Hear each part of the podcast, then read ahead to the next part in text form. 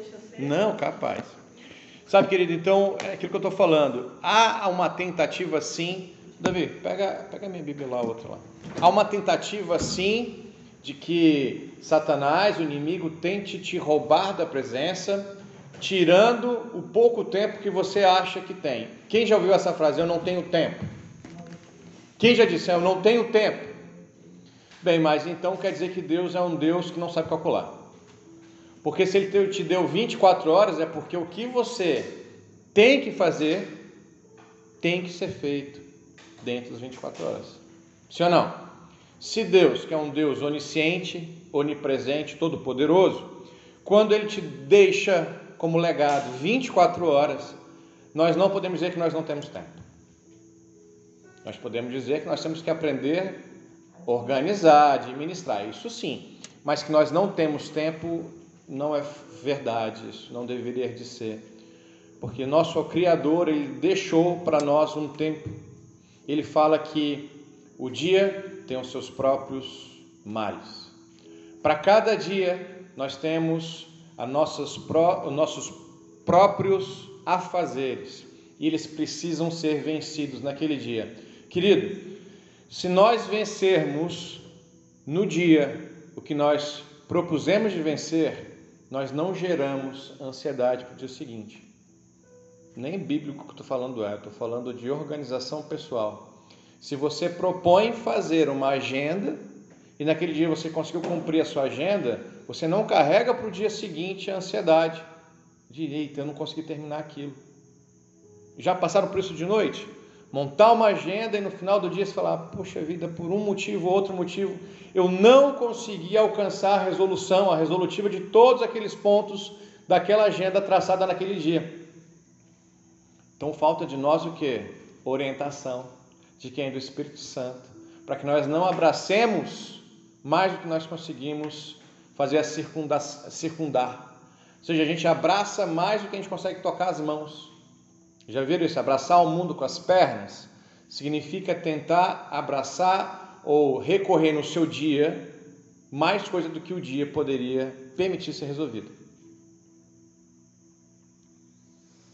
E nós estamos num momento onde nós temos estudado Gênesis, e no Gênesis, 1, no Gênesis capítulo 1 foi feito a criação do mundo, foi feita a criação do tempo, foi feita a criação do dia e da noite.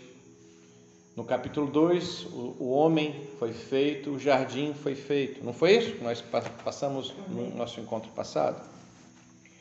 Sabe, então nós temos um dia que foi feito para nós usarmos ele. Então a gente tem que fazer valer a pena esse dia. A gente tem que se esforçar, se esmerar, aprender a falar não consigo, não nesse momento, vai ficar para terça, vai ficar para quarta. Não, hoje eu consigo. Sabe por quê? É uma forma que nós temos de mostrar o quanto que nós somos gratos por esse dia de 24 horas que o Senhor deixou para mim e para ti a mais de mil anos, dois mil anos, três mil anos. Por mais que você queira ou não, amanhã vai amanhecer. Por mais que você tenha feito aquele ticket, né, aquela, aquele visto, o check na sua agenda, ou não feito, amanhã vai amanhecer igual.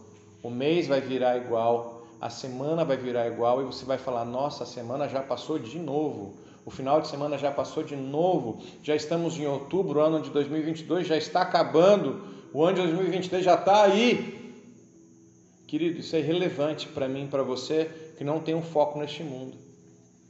Se o meu foco, o seu foco é no que Deus tem proposto, tem pensado para mim, para você, algo extraordinário, por que, que nós nos abalamos com o nosso mundo de hoje? Olha como traz uma certa paz quando eu e você falamos assim: o meu foco é em Cristo. Então eu só posso pegar o que eu consigo fazer sem que isso me roube da atenção de Cristo.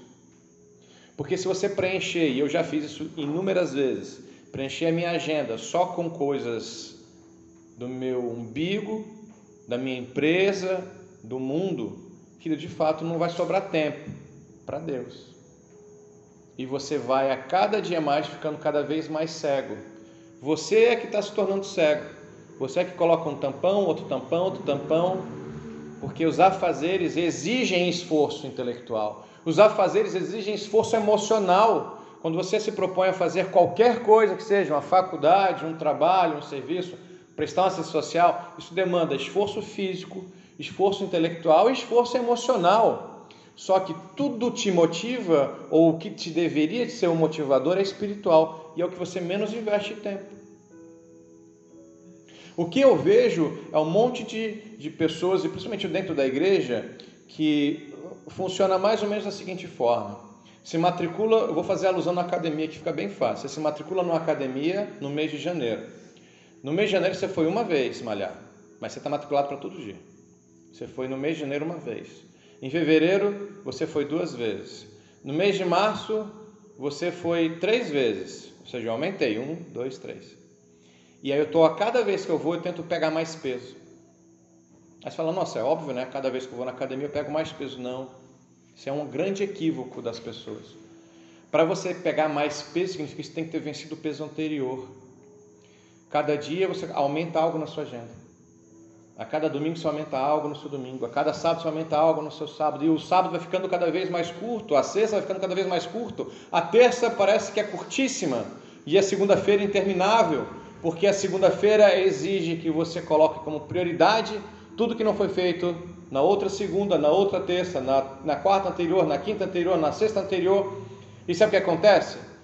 Vai chegando sábado e domingo e você, por mais que você finja para você mesmo que você desliga, aquilo fica latente no seu cérebro quando dá domingo depois de meio-dia. Eu lembro que quando há anos eu não vejo mais TV aberta, mas quando eu ouvia a musiquinha do Fantástico era desesperador para mim. E aquele negócio me dava uma, uma ansiedade e eu já começava a minha segunda queimada, porque eu tinha um monte de coisa para fazer. Mas, pastor, o que você quer dizer com essa, essa introdução, essa breve introdução? Que isso está escrito lá em Gênesis 3, que é o que a gente vai ver, é porque em Gênesis 3 fala sobre a queda do homem. Uma queda que a princípio não era para estar lá. No capítulo 3, é escrito assim, mas a serpente mais sagaz que todos os animais selváticos que o Senhor Deus tinha feito, Disse a mulher: É assim que Deus disse: Não comereis de toda árvore do jardim? Ou seja, a serpente, presta atenção, querido, olha só. A serpente, a mais sagaz, é uma tipificação. A serpente aqui não é o animal serpente, estava como animal serpente, só que quem estava controlando essa serpente era Lúcifer, caído em Satanás. Então, quando nós estamos, presta atenção, quando nós estamos sobre a influência satânica, nós vamos ser enrolados usando a palavra. É através da verdade, é através da verdade que você vai ser enganado. Ou seja, olha como a Satanás, como a serpente disse: Foi assim que Deus disse, Eva: Não comereis de toda árvore do jardim. Tainá, precisa. Não comereis de toda árvore do jardim? Respondeu-lhe a mulher: Do fruto da árvore do jardim podemos comer. Mas do fruto da árvore que está no meio do jardim, disse Deus: dele não comereis, nem tocareis nele para que não morrais. Ou seja, Deus tinha um cuidado, ele montou, ele criou todo o cenário a eternidade, ele criou os três céus, ele criou a céu, ele criou o planeta Terra, ele criou as águas, a porção seca, os animais selváticos, os animais domésticos, as plantas, os peixes, ele criou tudo. E dentro desse, dessa criação ele fez um jardim todo especial, ele criou o homem, a mulher, fez um casalzinho para todo mundo. E aí de repente ele fala: de tudo você pode comer e tocar, porém desse única coisa você não toca, porque no dia que você tocar certamente morrerás. A serpente ouvindo, ela falou: Não foi assim que Deus disse? Quis te enganar, quis enganar Eva usando a verdade. Querido, então muito atento, fiquem atentos, porque nós não seremos tentados normalmente, por exemplo, uma mentira descarada, você fala, isso é mentira. Então a gente cai quando vem, né, aquele papinho doce, sabe o papo doce? Vem falando mansinho, mas tem uma trama por trás. Sem o Espírito Santo você vai cair. Eva caiu, Eva não tinha, não tinha influências midiáticas. Muita gente fala que nós caímos em corrupção pessoal, moral e espiritual por conta dos meios virtuais, por conta que nós somos massa de manobra. Peraí, mas Eva não era e caiu igual. E Adão caiu igual, não tinha nem população em volta, não tinha ninguém falando. O que faz eu e você cairmos, querido, é a ausência da, do relacionamento com Deus e da obediência a Deus. Está claro isso? A gente tem que combinar intimidade, relacionamento com obediência. Não tem como você ter um exército brasileiro, uma aeronáutica das Forças Armadas, ou a Marinha, se você falar, eu, eu tenho relacionamento com as Forças Armadas, mas você não obedece. Não adianta. Então a serpente disse à mulher: É certo que não morrereis. Olha a mentira aí, hein? Ao conto, né? Deus fala: Se comeres, certamente morrerás. O que, que a serpente disse? Capaz, não vai morrer não. Porque Deus sabe que no dia em que dele comerdes, se vos abrirão os olhos e como Deus sereis conhecedores do bem e do mal. Até então nós temos a compreensão de que o ser humano, Adão e Eva, não conheciam o mal, conheciam apenas o bem. E Deus, preocupado e conhecedor de tudo, falou: Olha, não come, Adão. Mas a gente começa aqui a ter um grande problema teológico que é o conceito do livre-arbítrio. Quem já ouviu falar do livre-arbítrio? Parece ser algo bom e ao mesmo tempo ser algo ruim. Presta atenção, quando que o livre-arbítrio é bom? Quando ele está alinhado com o seu propósito. Não é, Adilson? Não é, Jefferson? Não é, Diana? Quando o teu livre-arbítrio, ou seja, aquilo que você pode fazer, ele está alinhado com o que tu quer fazer, o livre-arbítrio é perfeito. Quero tomar um sorvete tenho vontade de tomar um sorvete, o livre-arbítrio é fantástico. O livre-arbítrio, quando ele concorre com a minha vontade, o livre-arbítrio não é tão agradável. Eu não consigo compreender muito o livre-arbítrio. Por exemplo, não minta. É, às vezes tu quer mentir, porque você falar a verdade vai recorrer a ser punido, alguém não vai gostar de ti. Mas Deus espera que eu e você falamos, falemos a verdade constantemente. Não mate, não é verdade? Obedeça. A questão do dízimo, né? Dizima. Não, dizima não, não dizima não. O negócio de dízimo é complicado. Mas Deus espera que você faça por desprendimento pessoal, confiança no outro, confiança de que a igreja vai fazer uma coisa boa para o outro, mas você fica guarda, sendo o guardador e o tutor das suas vontades e você guarda o seu livre-arbítrio. Você fala, não, eu tenho o direito de não fazê-lo. Tem. Assim como Eva teve assim como Adão teve. Mas eu quero te dizer que a influência de Satanás, ele não necessitou de interferência midiática. Não teve Globo, não teve Record, não teve YouTube, não teve nada. Foi lá no tete a tete. Você não pode se esquecer de um outro case de sucesso, que foi o case de Daniel. Daniel foi colocado em cativeiro, dentro de um povo estranho e não foi corrompido. E tinha lei obrigando ele a se corromper. E ele não se corrompeu. Tem um outro case de sucesso também. José foi tirado do seio dos seus familiares, colocado dentro de um povo pagão. Todos os familiares dele destruíram ele. Ele tinha tudo para ir para o caminho mal. E ele optou, usando o livre-arbítrio dele, a não ir, ir de frente com o que Deus esperava. O problema é que nós não temos o que? Intimidade e obediência. Nos falta a intimidade que Eva tinha e nos falta a obediência que ela também não tinha. Então, quando Satanás fala, não, fica tranquilo, você não vai morrer. Deus falou, se você comer, você certamente morrerá. A serpente fala: Não, você não vai morrer, você simplesmente será conhecedora do bem e do mal. Quando Deus fala que morreria, não seria na carne, mas é uma morte espiritual, é uma quebra de aliança entre o homem e Deus, ou seja, é uma morte, é uma separação, desobediência.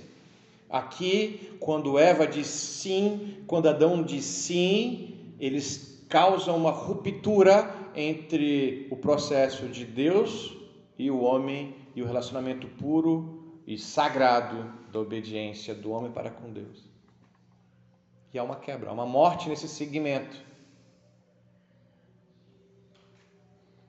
Vendo a mulher que a árvore era boa para se comer, agradável aos olhos e árvore desejável para dar entendimento, tomou-lhe o fruto e comeu e deu também ao marido e ele comeu. Aqui Eva, ela foi atacada em três regiões que ainda nós somos atacados. Veja, a trama de Satanás é um tríplice ataque, do mesmo jeito que ele teve um tríplice ataque a Jesus e do mesmo jeito que eu e você já fomos e ainda seremos. Então, você abster-se de ver TV, você abster-se de estar em redes sociais, não, presta atenção no que eu estou dizendo, não é uma garantia de que você não irá cair. A única chance que você tem para não cair é usar o recurso que Jesus usou. Qual foi, pastor, o recurso que Jesus usou? Palavra contra palavra. Quando a palavra foi lançada para Eva, a Eva não tinha palavra. Ela desconhecia a palavra. Ela tinha intimidade. E aí você vai entender quando você, às vezes, cheio de intimidade com o Senhor. Parece que quanto mais intimidade você busca com o Senhor, parece que as coisas mais andam contra. Porque você tem intimidade com o Senhor, mas você não sabe para onde o Senhor quer te levar. E você é como um, um plástico numa venda, no vendaval. Onde o vento bate, o plástico vai. Já viram esses plásticos voando em tempo de ventania? Você tem intimidade com o vento. O plástico tem intimidade com o vento. Onde o vento bate, o plástico vai. E nós temos que ser, às vezes, que nem um bambu. Já viram um bambu? E bate o vento. Eu me dobro com o vento. Mas eu tenho uma raiz profunda. Nós temos que ter uma raiz profunda na palavra. A alternativa para nós não cairmos é obediência na palavra. Deus falou, não coma. Então você se gruda nisso. Não faz. E o mundo acabou, está todo mundo comendo. Não vou comer. Não vou fazer, mas está todo mundo, é certo. Não importa os outros. O caminhar com Deus é único, exclusivo, individual, peculiar a você. Você e você e Deus. Mas a igreja não veio, não importa, eu vim. Fulano não veio, não importa, eu estou. Fulano não faz, não interessa, eu faço. Mas a minha mulher, o meu marido, não interessa ele. Interessa eu para com Deus. Porque quando eu fecho os meus olhos no travesseiro, eu não fecho os olhos do outro. Quando eu aciono as minhas memórias, a minha consciência, eu não aciono a memória e a consciência dos outros. Eu aciono qual? A minha memória, a minha consciência. Eu posso até perder nessa vida e ganhar na vida vindoura, porque a tua consciência tem que estar alinhada. Porque talvez quando você vai falar que você deixou de frequentar, deixou de usar porque você estava em prol de algum serviço na igreja, no mundo o pessoal fala: ah, você perdeu tempo. Será que eu perdi? Será que aquilo que eu estou fazendo na igreja me edifica e faz com que eu durma e logo pegue no sono? Sabe, quando Eva foi atacada, ela foi atacada na primeiro ataque, vendo a mulher que a árvore era boa, com concupiscência dos olhos, desejo dos olhos, desejo. Meu olho vê. E aí tem uma máxima que nós conhecemos desde criança: aquilo que os olhos não vê, o coração não. Eva viu um fruto. Ah, que fruto? Para mim me importa muito pouco. Podia ser até uma jaca. Já viram a jaca? Aquele negócio desafia a gravidade, né? Aquele negócio pode matar um ser humano. Já viram um pé de jaca? Já viram uma jaca caindo? Eu tinha, numa outra jaca que a gente tinha em Brasília, a gente tinha um pé de jaca. Uma vez eu vi aquele negócio caindo, rapaz, é que não é geladeira caindo. E Deus deixou aquele negócio lá. Sabe, aquilo que te anima visualmente. Atenção, alerta. Alerta. Eu quero muito aquilo porque eu vi, eu desejei. Alerta. Alerta. Nós temos que ficar atentos a três ataques básicos, tá? Via de regra de invasão espiritual. Ela vai vir por três situações. Visual é o primeiro. Vendo Eva que aquilo era bom. Pastor, comigo não é assim não. Podia mostrar fruto que foi. Tudo bem, pode ser uma mulher para os homens. Para as mulheres, pode ser um outro homem. Para quem está endividado, pode ser fazer algo ilícito. Estou endividado, apareceu uma oportunidade ali, eu vi que eu posso fazer aquilo. Muita atenção. Os teus olhos e os meus olhos não captam a essência espiritual. Nós temos uma acuidade espiritual reduzida no globo ocular. O meu globo ocular, ele enxerga até certos metros, ele distingue algumas cores, algumas nuances de tamanho, comprimento, profundidade, mas a gente sabe que, e é sabido que muitas pessoas têm problemas visual, né? Não enxerga muito longe, não enxerga muito perto, alguns não distinguem cores, outros confundem né, é, profundidade, perde a noção do espaço. Como é que você pode confiar em algo tão falho? Como que você pode confiar a sua vida em uma ferramenta falha? Porque quando eu, eu, caso, eu me relaciono com alguém, eu não consigo enxergar o pensamento e não consigo enxergar o coração. Eu não tenho acesso àquilo que está no profundo, no oculto. Só o Espírito Santo pode sondar o corpo humano, esquadrinhar tecidos, músculos, tendões, esquadrinhar aquilo que eu e eu somente sei estar tá guardadinho. Só o Espírito Santo tem acesso a ele. Então, para eu saber se algo é de Deus, só Deus para me dizer se é dele. Enquanto Deus não disse é dele, eu me abstenho daquilo, por mais desejoso que aquilo pareça. E foi a mesma coisa com Jesus. Enquanto Jesus, logo após ser batizado, foi levado pelo Espírito Santo ao deserto para que fosse tentado. E enquanto tentado, há 40 dias e 40 noites, teve fome. E o tentador veio ter com Jesus e ele foi tentado nos mesmos três pontos que nós vamos ver. Mas aonde Jesus foi tentado visualmente? Jesus foi transportado a um alto monte, onde viu todos os reinos da face da terra, dos passados e dos futuros, e foi tentado visualmente através da palavra. Eva também foi. E aí eu fico vendo um monte de gente que acha que é blindada espiritualmente e eu a única coisa que eu sei é que eu não sou absolutamente nada. A blindagem que me dá é o Espírito Santo enquanto eu sou comissionado por ele. A partir do momento que eu saio do regimento do Espírito Santo, eu estou por minha conta própria.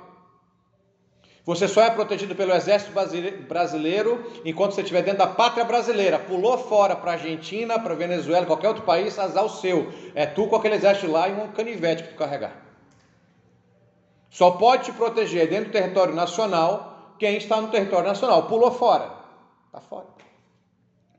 E tem gente que acha que só porque conheceu o Espírito Santo, só porque se batizou, o Espírito Santo tem a obrigação moral e de o tempo inteiro, cada roubada sua, ficar te tirando. Não. Sabe por quê? Livre-arbítrio. Porque ele deu livre-arbítrio para Eva. Deus deu livre-arbítrio para Eva e para Adão fazerem o que eles quisessem. E olha que naquela época só tinha duas opções de erro ou de acerto: 50%. Ou obedecia e vivia, ou desobedecia e morria.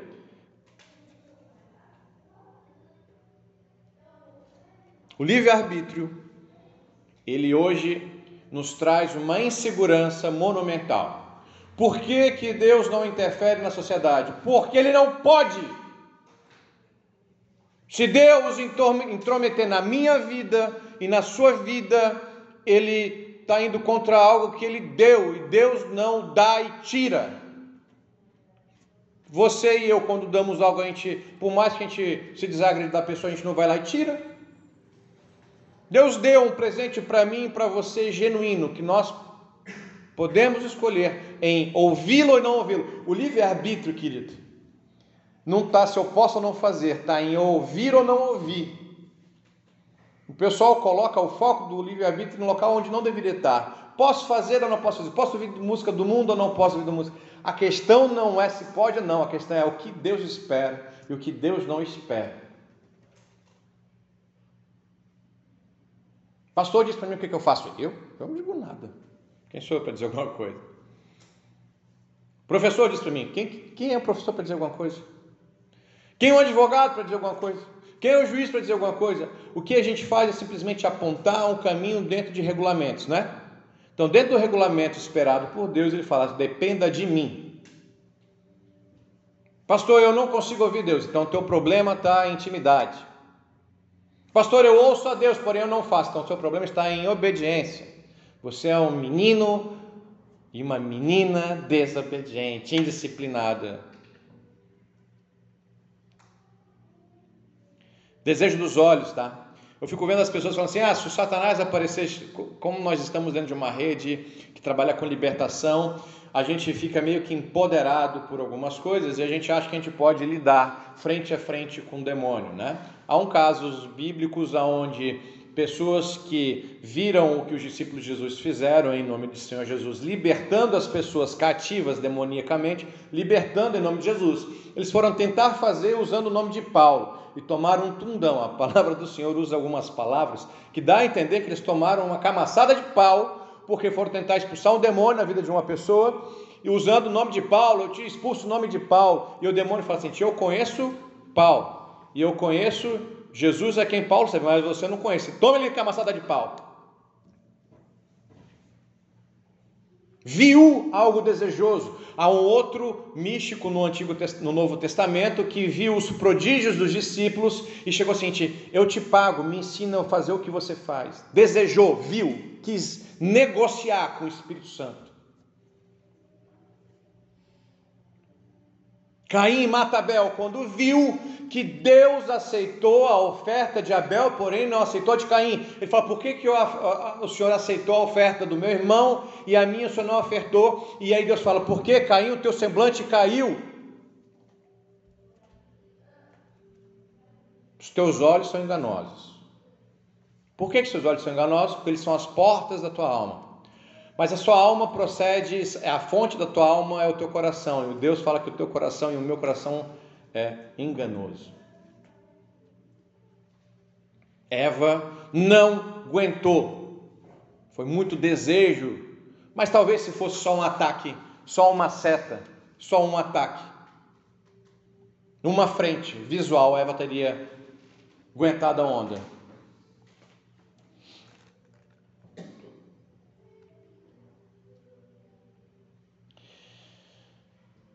Vendo a mulher que a árvore era boa para se comer, agradável aos olhos, a árvore desejável para dar entendimento, tomou-lhe do fruto e comeu. Com cuspicência dos olhos foi o que nós vimos. Com cuspicência da vida, da carne. Ela tinha fome. Ela precisava daquilo.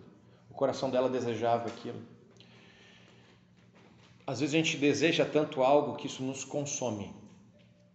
Eu desejo a aprovação de um pai, eu desejo a aprovação de um marido, eu desejo a aprovação de uma filha, eu desejo a aprovação de alguém, algo que está no outro, porém que a, a resolutiva está em mim, mas eu transfiro para outro aquilo que eu quero e eu fico nessa caça o tempo inteiro. Tem gente que coloca no dinheiro a solução da sua vida e persegue o dinheiro a vida inteira. E quando tem, nós sabemos que ela gasta tudo aquilo que ela juntou para cuidar da vida que ela perdeu. E aqui eu poderia dar inúmeros exemplos. O Senhor Jesus fala que você não pode servir a dois senhores. Ou amará um e desonrará outro. Ele fala que seu amor não pode estar nele e tipifica Mamon ali como sendo qualquer outra coisa que não seja ele. Se a tua fonte de fome e sede não for de Jesus, certamente morrerás você só vai ser descedentado na fonte que jorra água de vida eterna, que é Jesus. Qualquer outra fonte de água seca, acaba, amarga, essa fonte, você pode até morrer com sede física, mas a tua alma pode estar cheia, plena. É só Jesus que te enche, te transborda quando tudo ao teu redor desmorona. Tem uma música do Juliano Som que fala exatamente: quando o mundo cai ao meu redor, é em Jesus que eu busco renovo, me encho dele. É na perda de alguém amado, é na machucadura de alguém também amado, Já percebeu que as pessoas que te machucam são as pessoas que você ama? Olha que engodo. As pessoas que te amam são as pessoas que você machuca, que te machucam, quer dizer. E por que, que te machucam? Porque você botou nelas algo que era para ser teu e de Deus. Mas o cara não fez, ela não fez, é, não fez, é problema dela com Deus. Deus é a tua resolutiva. Eu estou começando a tecer um caminho que começa a arregaçar a sua vida, manga para a sua vida, que só quem vai ser vitorioso é você, se você quiser ser. Se você não quiser ser, você vai cair. Soberba da vida, né? Você é igual a Deus, hein? Jesus foi tentado com os reinos, Jesus foi tinha fome 40 dias e 40 noites, e Satanás fala assim: se tu és Deus, mande que essa pedra se transforme em pão, em pães. E Jesus fala: nem só de pão viverá o homem, mas de toda palavra que procede da boca de Deus. Deus falou: coma de tudo, mas não coma dessa única árvore. Por que cargas d'água? Eva ficou tecendo conversando acerca de algo que não era nem para ser cogitado? Por que, que eu fico gastando o meu tempo de vida de 24 horas, o que é tão preciso? Ah, eu vou dizimar ou não vou dizimar? Vou perdoar ou não vou perdoar? Se já está dizendo, a Bíblia já está facilitando a minha vida. Perdoa. Quantas vezes? 70 vezes 7. Dizima. Cuida dos órfãos. Cuida da viúva. Ah, eu tenho que sentir. Você não tem que sentir nada. Aí essa semana, conversando com um discípulo, que vem, não vem, vem, não vem, vem, menos vem do que vem. Mas ele não, ele não foi criado em nós aqui. Ele, ele foi criado é, numa outra instituição, em outra cidade. E aí ele veio essa semana e ele falou, pastor, eu gosto muito de vir no seu culto, só que eu tenho algo em mim eu falei, vem bomba, lá vem pedrada. O que, que você tem? Se eu puder te ajudar, que eu vou tentar te ajudar. A luz da palavra, né? Não a luz do Jaime, não a luz do Adilson, da Ana Letícia, a luz da palavra. O que que te incomoda na igreja? É que eu não sinto. Falei, tá aí. Não é que eu não sinto mais o calor. Eu sei que Deus existe, aí eu não quero contrariar, contrariar isso na minha mente, porque senão ele vai ficar chateado. Falei, como é que é? Você está com a unção do isopor. Ele o quê? Você está com a unção do isopor na água. Nem voa e nem afunda, só boia. Sabe? É a unção do isopor. Porque, aí eu perguntei, foi numa segunda que ele veio? Foi na segunda. Não, na quarta que ele veio treinar. Eu falei, amanhã é quinta, você tem que trabalhar amanhã. Deixa eu ver o seu nível de animação para trabalhar.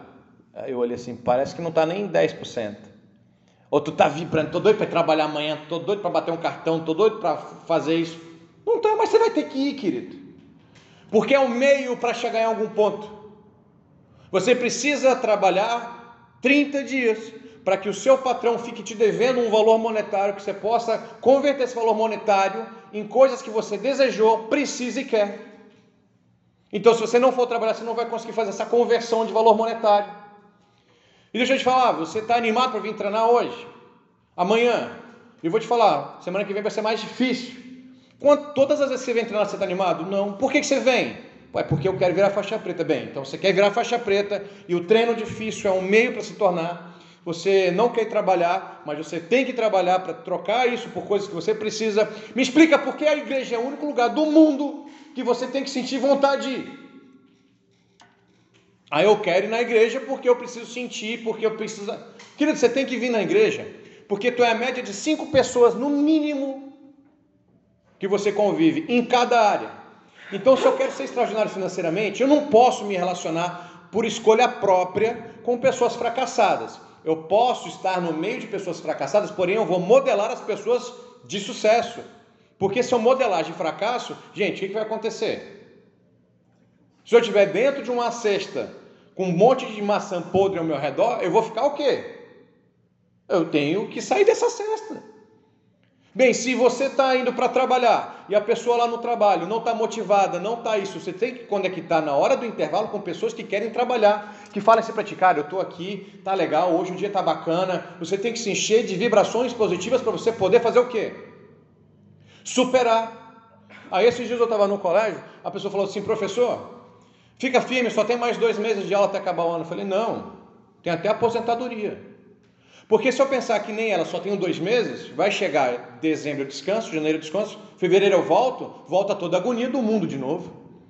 Aí eu vou trabalhar? Não, porque eu aprendi a viver com o meu trabalho. Eu vou viver assim, meu Deus, de final de semana em final de semana, de feriado em feriado e de férias em férias. Gente, que prisão é essa? Você tem que achar dentro do escopo do que você trabalha o teu viés de vida. Então tu tem que se relacionar com pessoas, e aí você que escolhe as pessoas que você vai se relacionar. Eu vou me relacionar com essas pessoas porque essas pessoas pensam diferente. Mas passou o lugar que eu tô, tem que ser temporário. Então, dê o seu melhor enquanto você estiver lá e depois saia para um local melhor. Então, na igreja, por que, que eu venho na igreja? Você tem que vir na igreja porque tem que ter pessoas dentro da igreja que estão pensando em ser extraordinárias, em ouvir a Deus, de buscar a Deus, e você tem que se relacionar com pessoas que têm o mesmo propósito de vida. Se tu vem para a igreja para se lastimar, se você vem para a igreja para sentir algo, dificilmente você vai achar isso todos os momentos, em todos os cultos, porque isso não acontece em nenhuma outra área da sua vida. Tem dia que você vai comer a mesma pizza que você comeu semana passada, ela não vai estar tão extraordinária. Porque às vezes foi outro pizzaiolo que fez. Mas o legal é com quem você foi comer pizza. O bacana é que você tirou um tempo para você. O bacana é que você degustou de uma gastronomia diferente. O legal é que você vem para uma igreja porque você quer estar alinhado e quer estar cercado de pessoas que têm que pensar em crescimento espiritual o tempo inteiro de forma diferenciada. Vocês estão me acompanhando? Quem que escolhe essas pessoas? Você. Mas, pastor, e se essas pessoas que eu quero me relacionar, ela não é meu parente? Ué, você vai amar os seus parentes igual, mas não vai modelar eles. Ah, então quer dizer que por mais que o meu pai, minha mãe, meu irmão, meu avô, minha prima não andem bem com Deus, eu tenho que amá-los? É. Mas você tem que andar com eles? Não necessariamente andar, mas você tem que modelar eles de forma alguma. Modelar, você modela quem tem case de sucesso. Você gasta tempo com coisas de sucesso. Sucesso emocional, sucesso familiar, sucesso espiritual. Não, espiritual não tem que sentir. Para com isso, você tem que se esforçar em todos os viés da mesma forma. Jesus, quando foi fazer a cura da filha de Jairo, tinha as mulheres que ficavam chorando por dinheiro, as carpideiras. Ele falou: sai daqui tudo. Vocês estão acabando com a atmosfera. Atmosfera de cura, de esperança, e vocês estão aqui não murmurar, no mimimi, chorando, tira todo mundo. Só ficou os pais, João e Pedro para criar uma atmosfera. Ele selecionou as pessoas que ele queria do lado dele. Quando ele sobe no monte para adorar e buscar o Senhor, Pedro vê então uma figura, uma teofania de Elias, Moisés e de Jesus. E Pedro fala: Quer que eu monte três tendas?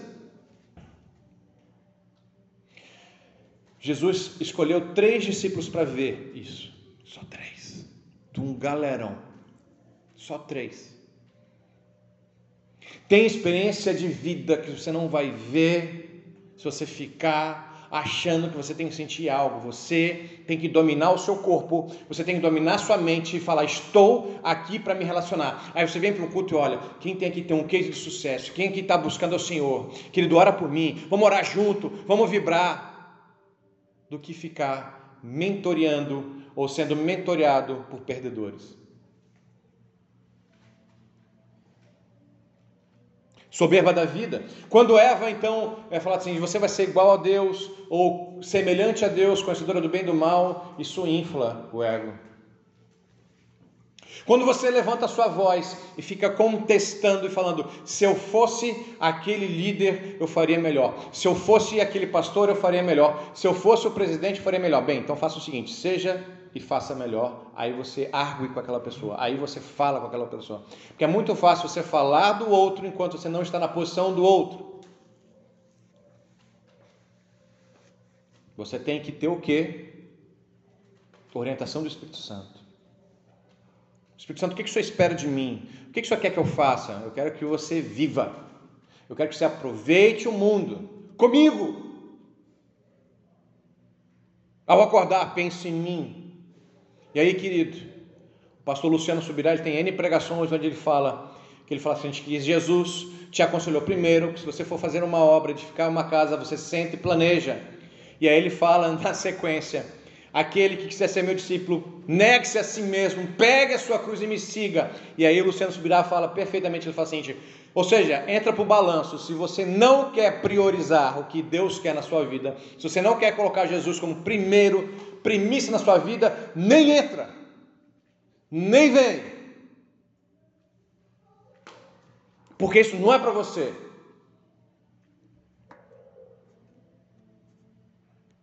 É sério demais. O poder que está na sua mão e o poder que está na minha mão, que é esse negócio chamado livre-arbítrio, é lindo demais, se bem usado. Você pode usar do seu livre-arbítrio e se arrepender de algo que você fez há segundos atrás. E está tudo certo a partir dali. Mas você pode usar o seu livre-arbítrio e se tornar arrogante, egoísta e seguir no equívoco e repetir o erro e repetir o erro e transformar aquele erro pequeno numa iniquidade. O que você não pode fazer é se iludir de achar que Deus vai estar contigo. Porque a palavra de Deus diz que ele não habita no pecado. Ele não está no pecado. Ele não vai andar contigo de mão dada. Mas ele ama o pecador. Ele ama o arrependido. Ele não resiste a um coração quebrantado, contrito e quebrantado. Dá para entender? Como é que tem alguém que fala que Deus é um Deus mau? Ele é um Deus justo. Ele fala: Eu não ando no pecado. Eu não fumo droga. Eu não uso droga. Quer usar? Eu não estou contigo. Não adianta me chamar. Não vou estar com você. Mas eu não quero mais. Estou contigo. Eu não vou usar mais. Eu estou contigo. Eu quero sair disso. Eu estou contigo. Está entendendo a diferença? Mas a gente acha que a gente só precisa. Na verdade, não. A gente acredita que só as pessoas que usam drogas as pessoas que estão lá fora é que precisam de ajuda. Sabia que eu e você precisamos de ajuda o tempo inteiro? O tempo inteiro nós estamos recebendo as mesmas cargas, a mesma tríplice ataque de Satanás, porque Jesus também foi atacado no momento de fraqueza. 40 dias, 40 noites em jejum. Quem já fez 40 dias aqui? Eu nunca fiz. Eu fiz 21 dias, eu vou te falar, foi tenso, foi difícil e vem ataque mesmo. Sabe, querido, você tem o poder nas suas mãos de compreender que o livre-arbítrio é uma arma poderosa. E mesmo em trevas, e mesmo em escuridão, e mesmo em desespero, você tem o poder de falar e de falar para Jesus: me salva. Ou você pode falar, eu me rendo para Satanás, ou falar, Jesus, me salva. A decisão vai ser sua. E aqui a gente abre um outro problema teológico sobre a graça. Nós abrimos um problema da graça onde a graça ela tem duas compreensões básicas ela é resistida ou resistível ou irresistível. A presença de Jesus, ela é resistível, a presença de Jesus, ela é irresistível. Apesar de eu compreender que ela pode ser resistida, eu compreendo que a graça, o meu entendimento teológico da graça, ela é irresistível. Mas então ela fere o seu livre-arbítrio, Jaime? Não, ela não fere. Por mais que eu contenha em mim uma escuridão tremenda frente a uma luz esvanecida de uma vela, a escuridão já não pode mais ser chamada de escuridão. Você pode ter todos os problemas do mundo frente a Jesus. Todas as suas dúvidas são desfeitas, os seus medos são aniquilados, a sua esperança é cheia. Frente ao calor imanente de já de onde que está tirando isso? Eu estou dizendo que anjos que são, digamos, mais perfeitos do que nós, porque eles não têm corpo, eles não têm um corpo pecaminoso. Tem uma classe de anjos que só consegue, biblicamente, ficar falando assim: Osana, Osana nas alturas, Osana, Osana. Desde a eternidade até agora, ele só consegue ficar Osana. Quer dizer, louvado seja Deus que fez, que fez, que fez. Ou seja, eles estão de eternidade em eternidade, abismados com o poder de um Deus criador que continua operando sinais, milagres, prodígios até hoje. E ele só consegue ficar usando. Imagina tu, tu, querer falar alguma coisa para Deus. Nossa, nossa, que extraordinário. Nossa, nossa, nossa. Meu Deus, Osana, Osana. Meu Deus do céu. Tu imagina, tu, tu só quer ficar perto dele. Eu lembro que inúmeras vezes eu fazia uma lista assim de problemas, de dúvidas que eu tinha na Bíblia. Eu vou esperar o culto acabar ali na matriz, eu vou falar para o apóstolo Ricardo, eu quero tirar dúvida disso aqui. Aí ele dava um culto, era cheio do Espírito Santo, aí eu ia lá pedir oração para ele, eu falava, só ora por mim.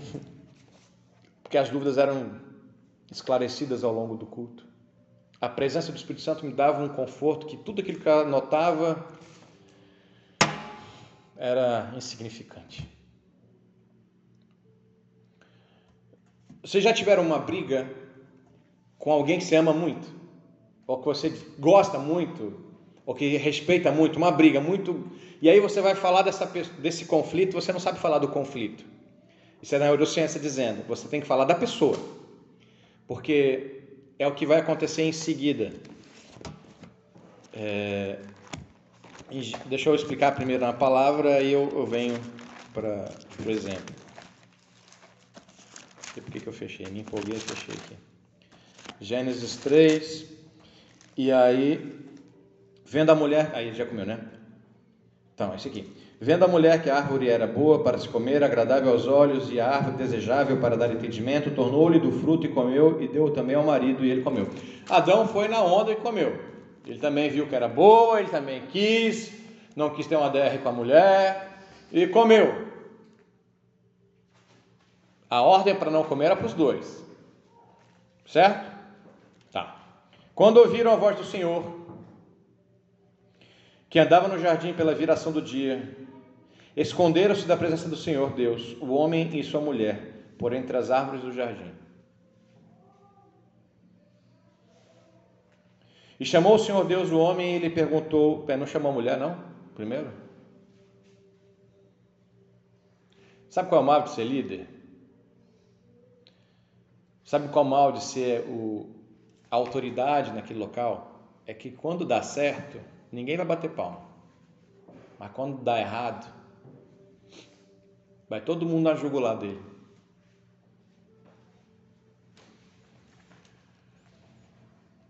Quando chamou o Senhor Deus ao homem, ele perguntou: Onde estás? Ele respondeu: Ouvi a sua voz no jardim, e porque estava nu, tive medo. Primeira vez que é falada a palavra medo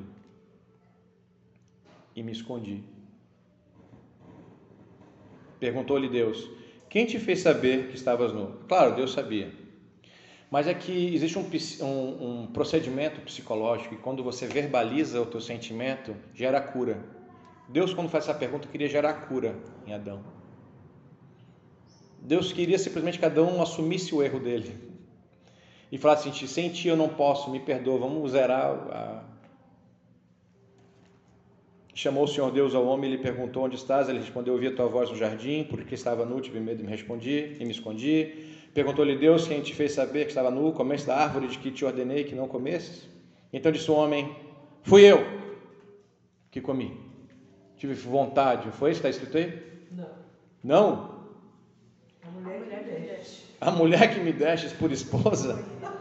Ela me deu da árvore comer, botou uma 12 na orelha de Adão, obrigou ele a comer, amarrou, deixou ele 40 dias e 40 noites sem comer nada, e só deu aquela, aquela comida para ele porque ele, não, ele nem sabia qual era. Você acha que Deus esperava essa resposta de Adão? Não. Você acha que Deus ele quer que você fique agora, é sério, olha para você. Você está na posição que você sonhou que deveria estar? Você está no nível financeiro que você queria, no nível educacional que você queria, no nível de conforto que você queria? Talvez não. Tá. O que Deus espera de ti? Que você assuma a sua culpa. E para de ficar falando que foi a circunstância, foi meu pai, foi minha mãe, foi minha avó, foi o governo tal, foi o governo tal. O que Deus quer de você é o seguinte: minha culpa. Vamos resolver? Fui eu que não estudei, fui eu que não corri, fui eu que não busquei ajuda. Entendeu? Você tem todas as chances de usar o seu livre-arbítrio. Aqui Adão usa o seu livre-arbítrio para culpar a Eva. Quando você culpa alguém, você não quer resolver a solução, não quer achar a solução. que Deus esperava de Adão provavelmente era: errei mesmo. Fui tentado, tive vontade, né? deu uma fissura, quis experimentar, lhe desobedeci, lhe desobedeci. Dá para te resolver? Ele foi lá e, e culpa Eva. Então disse o homem, disse, então disse o homem: A mulher que me deste por esposa, ela me deu da árvore e eu comi. Disse o Senhor Deus à mulher: Que é isso que fizeste? Respondeu a mulher: serpente que enganou e eu comi.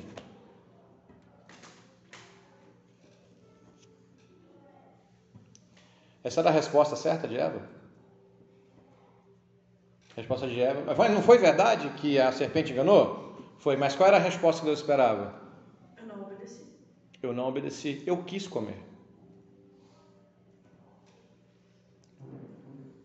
Então o Senhor Deus disse à serpente: Visto que se fizeste maldita és entre todos os animais domésticos, e o és entre todos os animais selváticos, rastejarás sobre o teu ventre e comerás pó todos os dias da tua vida. Porém, inimizade entre ti e a mulher, entre a tua descendência e o teu descendente, este ferirá a cabeça e te poderás acompanhar. E a mulher disse: Multiplicarei sobremodo o sofrimento da tua gravidez. Em meio de dores darás os filhos, e o teu desejo será para o teu marido, e ele te governará. Querido, aqui é porque não houve uma cumplicidade entre o casal no início, e houve consequência, não só para Satanás, teve consequência para Eva, e não pense que Adão vai ficar sem punição, viu? E Adão disse: Visto que atendestes a voz da tua mulher, o que Deus esperava de Adão é que atendesse a voz de Deus e comestes da árvore que eu te ordenara, não comesses, maldita é a terra. A terra se encontra maldita não foi por causa da serpente. A terra se encontra maldita não foi por conta de Eva. A terra está maldita por conta da decisão do livre-arbítrio equivocado de Adão.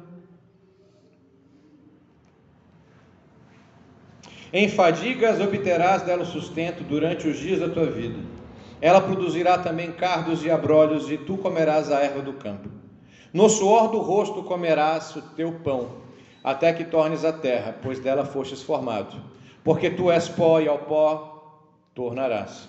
E deu o homem o nome de e, e deu o homem o nome de Eva, sua mulher, por ser amante de todos os seres humanos. Fez o Senhor Deus vestimentas de pele para Adão e sua mulher e os vestiu. E aí depois a gente sabe que para proteger Adão e Eva, ele tira eles do jardim, coloca um querubim com uma espada flamejante, impossibilitando então que eles adentrem de novo no jardim, porque se eles estivessem no jardim, não só eles comeriam da árvore que é do bem e do mal, como eles comeriam supostamente da árvore da vida. E se eles comessem da árvore da vida, seguidamente eles seriam imortais, sendo imortal Deus não poderia resgatá-los. O plano teológico de salvação necessitava de um agente finito, porque nós, enquanto sozinhos no mundo, nós vamos acumular pecados. Já viram um, programa chamado Acumuladores? Pessoas que ficam acumulando coisas, objetos, é, tampas de sorvete, de margarina, né? aos trilhões em casa. A gente fica acumulando pequenos pecados. E o que Deus quer de mim e de você é que nós olhemos para o espelho e falar: Senhor, a culpa é minha, eu não fiz o que tinha que fazer, vamos resolver? E Deus vai falar: sim, vamos, você vai ter que pagar uma dívida. Vamos embora, Deus. Eu quero é me ficar livre dos grilhões. Eu quero é ficar livre das tormentas. Eu quero é ficar livre. Gente, cada boleto que eu pago para mim é uma felicidade extrema. Sabe por quê? Cada boleto que eu pago é um gancho a menos que eu tenho. É um, uma pessoa a menos para mim ficar me cobrando na rua. A cada quitação que eu efetuo é um problema a menos. Eu falo assim, ó, bota na mesa tudo que eu tenho que quitar, tudo que eu tenho que pagar e vamos pagar esse negócio logo, porque eu quero ficar só contigo a partir de hoje. Sabe, querido, então você não precisa e nem tem que ficar gastando tempo. Querido, você, você tem o poder nas suas mãos. Você é a pessoa mais extraordinária para fazer mudança na sua vida. E ao mesmo tempo você é a pessoa que menos vale. eu não, eu não tenho valor, tu não tem valor, ninguém tem valor porque nós erramos demais. O nosso valor acontece quando nós enxergamos a imagem e semelhança de Deus na minha e na sua vida. Quando eu começo a olhar e ver em você que Deus chamou e morreu por ti, eu posso. Peraí, eu tenho que perdoar, eu tenho que voltar atrás, eu tenho que doar, tenho que orar por ele, eu tenho que doar. Está entendendo? Eu tenho a partir de da voz do Senhor na minha vida que eu começo a agir. Mas eu não tenho ouvido, então, querido, esquece tudo, começa a buscar ele até se ouvir. Mas eu não estou ouvindo, então não pare de buscar. Porque qualquer coisa que você fizer sem ouvir a presença do Senhor, certamente vai morrer. Ah, mas eu tenho um empreendimento que Deus cantou no canto do meu ouvido que vai dar certo. Foi Deus? Certeza que foi Deus? Então pode vir um diabo na frente que vai dar certo. Mas se não foi Deus, então certamente vai dar errado. Pode durar cinco anos, dez, mas vai dar errado. Deus falou no meu ouvido que é para eu casar com fulano. Mas o fulano é drogado, fulano é isso, fulano é aquilo, fulano é bom. Ó, se Deus falou, ele vai ter uma conversão, Deus vai tocar na vida dele e ele vai se renovar. Mas se Deus não falou, você vai casar com um drogado? Aí certamente vai dar errado. Você tem que escolher as pessoas que você se relacionam. Pastor, então, tem algum mecanismo que eu possa facilitar a minha ação como, digamos, uma pessoa que vai conseguir coisas extraordinárias? Tem. Jesus cantou, ele falou o seguinte: olha, investiga os frutos. Investiga os frutos. De uma árvore boa uma árvore boa não pode produzir bons frutos. Não é isso? Foi isso que ele falou? O que, que ele falou? De árvore boa produz bons frutos. E de uma árvore má, maus frutos. Ele falou em outro momento: pode uma fonte de água amarga produzir água doce? E de uma fonte de água doce pode produzir amarga? Não. Querido, então, encha de Deus, se encha do Senhor. É a única chance minha e sua para ser bem-sucedida. E outra coisa, não delega algo que foi precioso para Deus. Ele morreu para te dar isso de volta, o livre-arbítrio. Porque, querido, teologicamente falando, Ana Letícia, teologicamente falando, quando Adão e Eva caem, a partir até Jesus, o livre-arbítrio foi condicionado ao pecado. Todos nós éramos escravos de Satanás. Sendo escravo, você não tem livre-arbítrio. O escravo não manda nele na vida dele. Quando Jesus vem, Jesus opta para todos aqueles que nele crê vida eterna e te dá de volta o livre-arbítrio. Só tem livre-arbítrio, querido, para quem está em Cristo Jesus. E quem não está não tá em Jesus, não tem livre-arbítrio. Ele vive um engodo. Sabe o que é um engodo? Uma mentira de que ele vai fazer. Não, ele está sendo enganado. Quem está no mundo está sendo enganado através de mentiras veladas de verdade. Trabalhar é bom, ganhar dinheiro é bom, sexo é bom, fora do casamento é bom, com duas mulheres é boa, mulher com mulher é bom, homem com homem é bom. Tem gente que faz com animal é bom. Roubar é bom. Não pagar o imposto é bom. Você é esperto quando você não paga o imposto. Quando o leão não te pega, você é um cara inteligente, você conseguiu escapar. Cheio de engodos lá fora. E você, de novo, tem o livre-arbítrio de escolher o que você quer fazer. A queda do homem acontece quando o livre-arbítrio foi equivocadamente falho.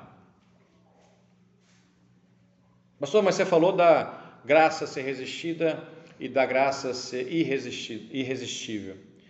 Quando Jesus se apresenta para mim e para você, você tem o livre-arbítrio para falar: Eu não quero te seguir, Jesus. Eu não quero obedecer o que a palavra do Senhor diz, eu não acredito no que está escrito. Você pode fazê-lo.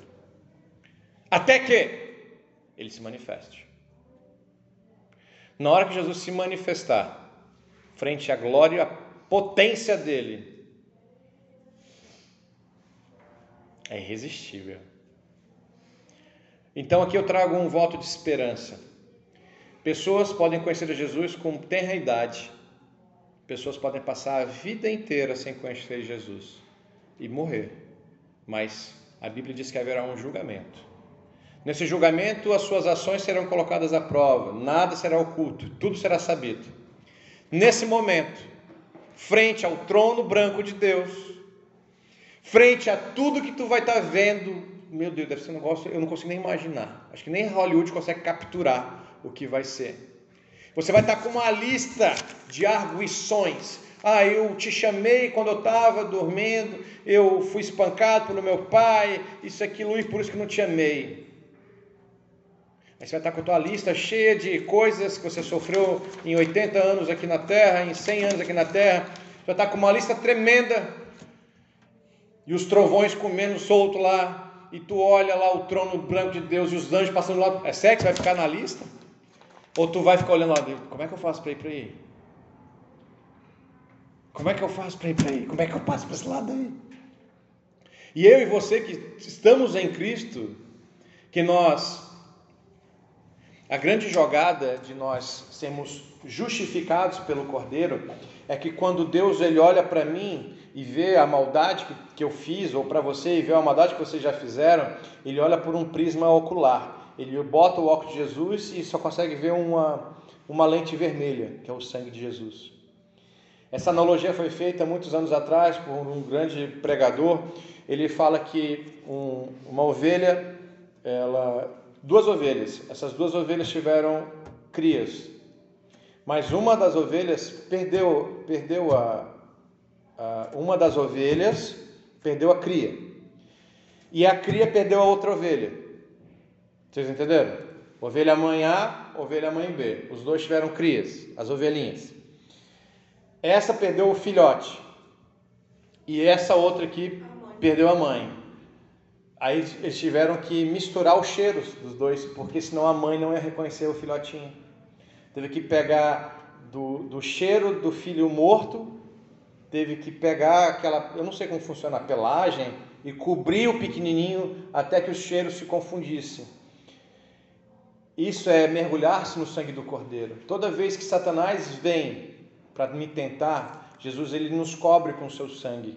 E o nosso sangue nos diferencia do mundo. Por isso que nós somos alvo de às vezes investidas do mundo. Mas eu quero te dizer que do mesmo jeito que nós somos alvo do mundo, por isso que muitas vezes na vida, no decorrer da semana, você vai se sentir alvo, coisas erradas vão acontecer, pequenas coisas vão dar errado.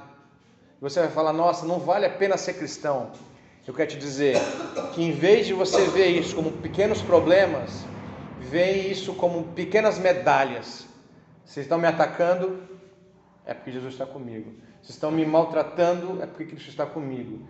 E tenha certeza de que o sangue de Cristo que está com você vai te dar acesso a passar por esse julgamento, porque Cristo morreu por todos aqueles que nele crêem. Tá claro?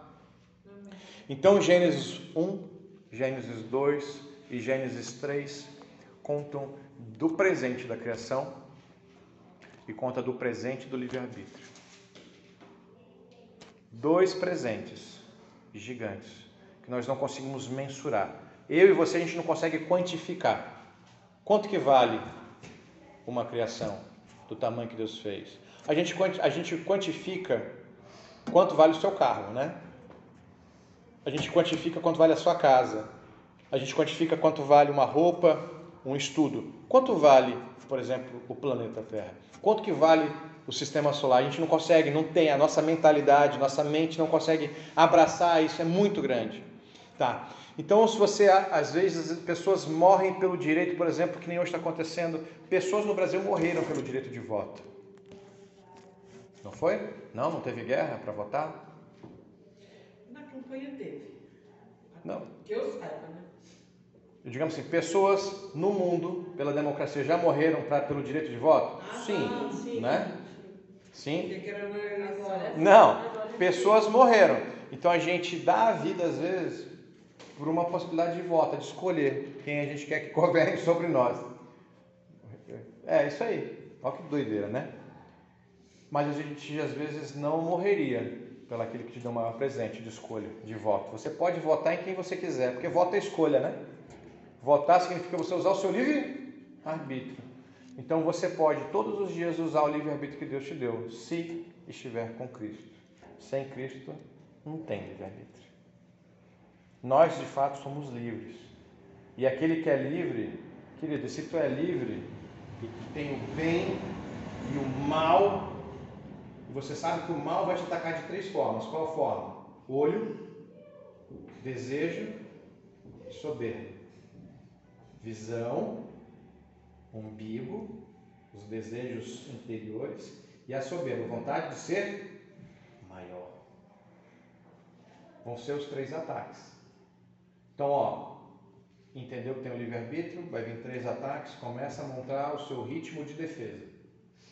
Regaça a manga, se aproxima de Deus, começa a ouvir a voz dele, e a partir de agora, usa o seu livre-arbítrio. Foi oprimido? Não tem que estar oprimido. Ah, mas eu me sinto oprimido. Mas declara que você não é oprimido. Porque você não vive por circunstância. Você não vai trabalhar amanhã por circunstância. Você não vai se vestir por circunstância. Você vai se vestir amanhã porque você vai decidir se vestir, né? Tomara Deus, todo mundo vai trabalhar vestido. É livre-arbítrio, né? Você pode trabalhar sem estar vestido, só vai ter um problema no meio do caminho. Né? Amém? Vamos ficar em pé? Querido Deus Pai, nós queremos te agradecer neste momento, queremos te dizer, Senhor, que tu és soberano. Queremos neste dia, neste momento, reafirmar que o Senhor é de fato único, verdadeiro e suficiente Senhor e Salvador. Que não há outro Deus diante de nós. Senhor, essas palavras lançadas agora são palavras, Deus, que impossibilitam as trevas de terem posse sobre nós. Declaramos, que, declaramos também, Pai, que nós somos consagrados a Ti, batizados no Senhor, cobertos pelo sangue do Cordeiro, que este sangue nos cela e nos dá a marca da promessa, uma promessa vitoriosa, uma promessa de sonhos lindos e maravilhosos. Que essa semana nós possamos estar cheios de Ti, cheios da Sua presença e que nós também, Senhor, estejamos constantemente atentos a essas investidas, esses três ataques que irão tentar fazer com que eu use de forma errada o livre-arbítrio. Desde já, nós te agradecemos e declaramos que nós sairemos vitoriosos. Em nome do Senhor Jesus, que essa, nessa noite, Senhor Jesus, o Senhor venha sobre o Brasil, de, determinando, Senhor,